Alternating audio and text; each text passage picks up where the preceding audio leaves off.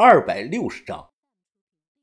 梆梆梆梆梆梆，月色朦胧，漆黑的巷子里是空无一人。身后断断续续的传来了摇晃拨浪鼓的声音。我双手捂住耳朵，拼了命的跑啊！黑暗的小巷子里头回荡着我的脚步声。跑着跑着啊，这个拨浪鼓的声音突然消失了。我停下来，慢慢的转头看去，没人。我刚松了口气啊，谢启荣突然就出现在了我的面前。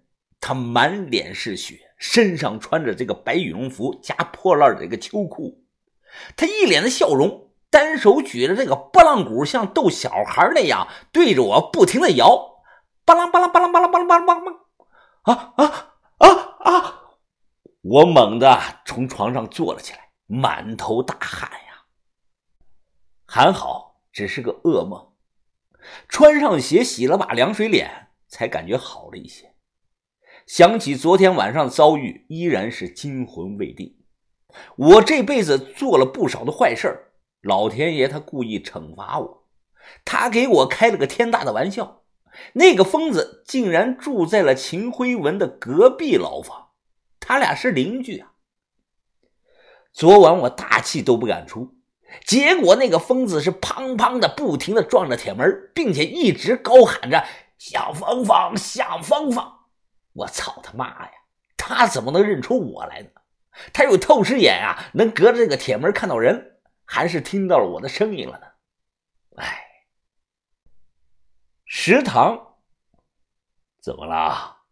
我看你的脸色不太好看啊，魂不守舍的。哦，没事。秦爷他压低了声音：“你可不能不在状态呀，咱们计划快成功了。”我和老四现在都指着你呢。我深呼吸了一口，点了点头。啊，秦爷，不开玩笑，我想弄死一个人，你能不能帮我啊？谁呀？谢启荣。秦爷愣了有那么几秒钟。姓谢的杀了你爹妈？我摇了摇头。那他杀了你老婆？我说我没老婆。那你为什么要弄死他呀？哦，说来话长啊，秦爷，你知不知道有个词语叫梦魇？说白了，那个疯子就是我这辈子的梦魇呀。我经常做梦都能梦到他，他在梦里摇着那个拨浪鼓，老是追我呀。哎，算了，秦爷，呃，你不会理解我的心情的。我想了想啊，又挠了挠头。哎，秦爷，你在这里这么多年了，肯定有点关系吧？那个疯子他每天总要吃饭吧？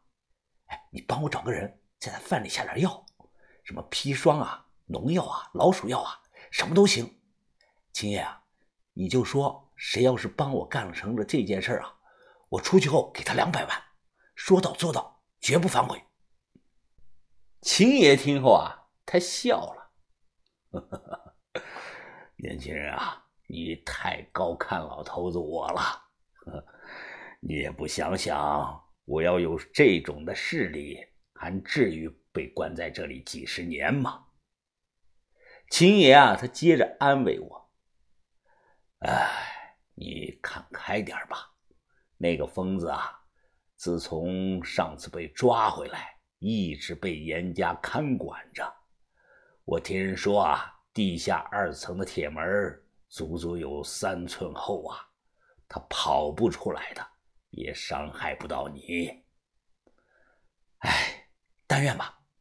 哎，对了，秦爷，还有个事儿，所有人都在吃饭，我看了看周围。哎，秦爷啊，咱们四楼这里啊，可能有个秘密，你知不知道啊？啊，什么意思啊？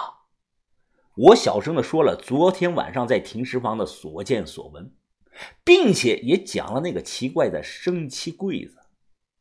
秦爷他听了是眉头直皱啊。哦，真是奇怪呀！我在这里住了有二十多年了，从未听说过这种事儿啊！嘿嘿，哎，你俩在聊什么呢？史无常不知道从哪里突然冒了出来，吓了我一大跳啊！我看着他，非常的无语。大哥，你能不能离我远点啊？我正吃着饭呢。你看你，你的嘴上黄不拉几的。哈哈，你说这个呀？他用手擦了擦嘴。哈哈，呃，这可是一个月都难碰到一次的上等品啊，颗粒分明，不干不湿，粗中有细，光滑柔软呐，带着一股那个虾味的味道。最关键啊，还不粘牙。我听得差点都吐了。妈的，不吃了！我一把扔了筷子，一点胃口都没有了，因为今天喝的这个紫菜汤啊。汤里就飘着几个虾皮，史无常他一脸的无所谓，哎，他强行的坐下来。我刚才听你们好像讲到了什么割舌头，你你属兔子的呀？这你都能听得见啊？我刚才跟秦爷讲话已经很小声了。这个时候啊，史无常他神神秘秘的扭头看了看周围，然后呢又看向了我，呃，让我猜一猜啊，冷冻房的那些尸体。是不是舌头都没了？我以前可是听到过一些传言的。啊，你你知道什么传言啊？哎，你快讲讲。他夹了夹手指，做了个要烟的动作。我都戒烟了，没烟。秦爷呢，给了他一根关停烟。史无常又借这个打火机，他美美的吸了一口，看着秦爷啊。呼出了烟。哎，以前啊，四幺幺房住着个人啊，叫王和荣，我们都叫他老王。哎，老秦啊，你还有没有印象？秦爷皱起了眉头，想了两分钟。哦，小十年了。他脸上有个疤，是有个疤的那个老王吧？这个人早病死了呀。哎，对对对，就是他。史无常他眯起了眼睛，反正啊，我没见过。哎，这个事儿啊，是他告诉我的。那个蝴蝶刀没来之前啊，咱们院里可是立有六大看门人呢，其中有个看门人啊，叫郑大强，外号叫浮尸，知道吧？秦爷皱了皱眉头，哦，当然知道。不过这个叫郑大强的看门人，我从来没见过呀，很神秘。我八二年进来的，二十多年了，一次都没见过他。怎么，你见过啊？史无常连连的摇头，说：“我也没有见过这个人。”呃，不过呀，他话音一转，老王啊曾经告诉过我，他说他见过这个符师郑大强，他还说啊，这个郑大强练的什么道家的六甲三十功，呃，练这个功啊。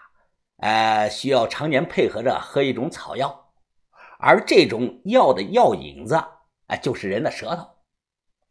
真的假的呀？你可别乱说啊！他弹了弹烟灰，看了看我，呃，反正啊，我也是别人告诉我的，啊，信不信由你啊。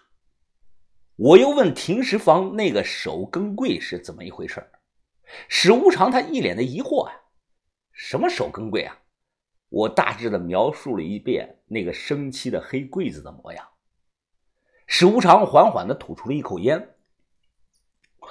呃，我听老杨头说过，道家有种修炼手段叫守更生日。哎，你们说这两者会不会有什么联系啊？守更贵，守更生日。我摇头啊，表示听不懂，让他给解释解释。史无常说他也不懂，不过啊，他知道这里有懂的人，他让我和秦爷啊等着，这就去把老杨头给叫过来。等了约莫有五六分钟，他带着一个七八十岁的瘦老头过来了。这个瘦老头啊，就是老杨头，据说以前是湖南某著名的道观的观主。这个人是面颊消瘦，留着白胡子，见面就笑着跟我念叨：“哈哈。”无量天尊，居士有何疑问呢？请讲。我看着他说了问题，这个瘦老头摸了摸自己下巴上的一撮三阳胡子，开口就说道了：“啊，道门有言，人体内有三尸神，分为上、中、下，又分别是上尸青骨，中尸白骨，下尸血骨。每隔六十天的月初第一天，即为更生日。这一天呐，等人睡着之后啊，人体内的三尸会离体而出。向上苍禀报宿主的种种过错，上苍呢得知后啊，降下惩罚，致使人大病小病丛生啊，不得长生啊啊！所以，哎，所以什么呀？我追问着，他摸了摸这个山羊胡子，哈哈哈。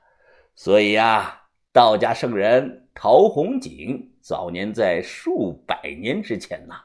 就创立了一种避免三尸离体的修行手段。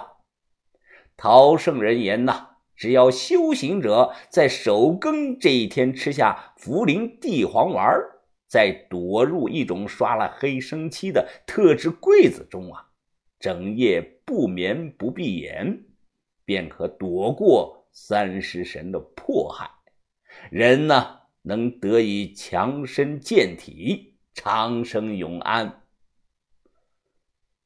我听后啊，看了他一眼，说完了，他点了点头。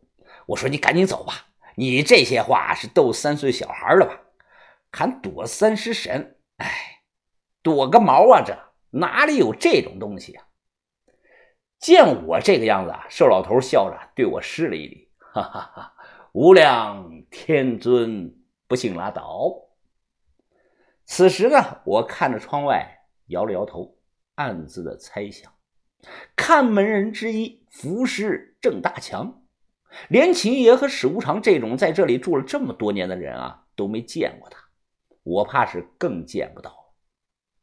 也说不定，这个人早他妈死了。之所以还保留了这个名头，恐怕是为了威慑这里住的这个三教九流。哎，秦爷。你屋里有个日历牌是吧？哦，有一个。怎么啊？哎，你给我吧，我想用。啊，没问题，你自己去拿吧，在桌子上，门呢没有锁。我拿了这个日历牌啊，便回到了自己的病房，用红笔在十九号那里画了个叉，然后呢，又在二十七号那天的日历上画了个圈倒计时八天。不出意外的话，二十七号的后半夜我就 go out 了，哎，也就是能出去了。我看向窗外，看着看着，情不自禁的傻笑了起来。哎，那是谁在骑马呀？我突然看到啊，操场上有个女的在骑着一匹俊俏的白马散着步呢。这个女的双手持着缰绳。青衫拖地，长发飘飘，好像古代的侠女一般。不是我眼花了吧？我使劲的揉了揉眼睛，定睛再看，没眼花，确实是一个青衫女骑着白马，在偌大的操场上悠然的散着步。我看的是目不转睛啊！我靠，这身材呀，真是好啊！她骑在马背上，一弯腰。能明显的看出来那傲人的腰身的曲线。女的身材有好几种，有苹果型的、梨形的、直筒型的、倒三角形的和沙漏型的。苹果型是肚子大，梨形的大腿粗，直筒型的和男的没啥区别，倒三角形的肩膀宽，是脖子粗。唯独这个沙漏型的，从视觉感官上来说啊，是最完美的身材。多一分则多，少一分则少，美不胜收，是浑身天成啊！这个青山女呢，就是标准到不能再标准的沙漏型的身材，属于穿着衣服都能看出来的那种，所以呢，才会吸引男人的目光。我出来转了一圈，发现很多大叔和老头子啊，都脸色通红。他们都趴在窗户边啊，向操场上看，连秦爷也不例外。我心想：我靠，有他妈这么夸张吗？不就是身材好了点吗？还没看到脸长啥样子呢，怎么一个个就像丢了魂儿一样呢？哎，秦爷，这女的是谁啊？怎么能在操场上骑马呢？这也没人管呀！这秦爷他目不转睛的看着操场，谁敢管呀？啊，青腰玉女杨丹林，她是看门人之一，同时也是老院长的亲孙女，自然可以在操场上骑马了。秦爷说完，又转头惊讶的问我：“这可是杨丹林啊？江湖传言她是天生的媚骨，男的看她一眼都会受到影响。你竟然无动于衷？